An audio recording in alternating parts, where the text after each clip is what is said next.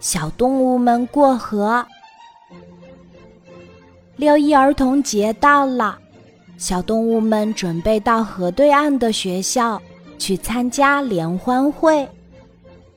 他们一起来到小河边儿，却发现河面上的桥被洪水冲坏了。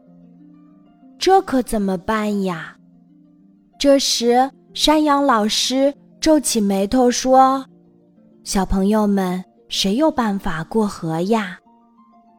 小乌龟慢悠悠地说：“老师，我有办法，我可以游过去。”小猴子想了想说：“老师，我也有办法，我可以试着爬到树上，抓住树上长长的藤条，荡到河对岸。”这个时候，小袋鼠说话了：“山羊老师。”我想到了一个好办法，我可以跳到河对岸。那别的小动物呢？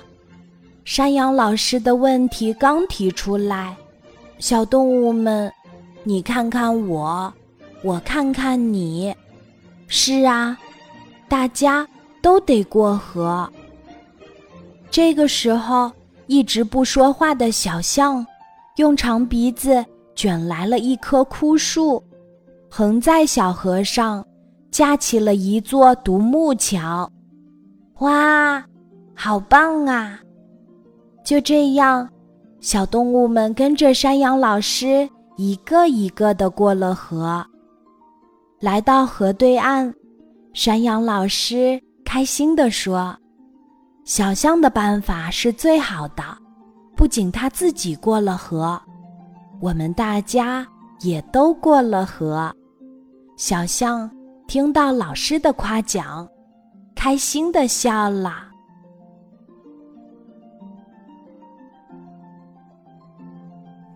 今天的故事就讲到这里，记得在喜马拉雅 APP 搜索“晚安妈妈”，每天晚上八点，我都会在喜马拉雅等你，小宝贝，睡吧，晚安。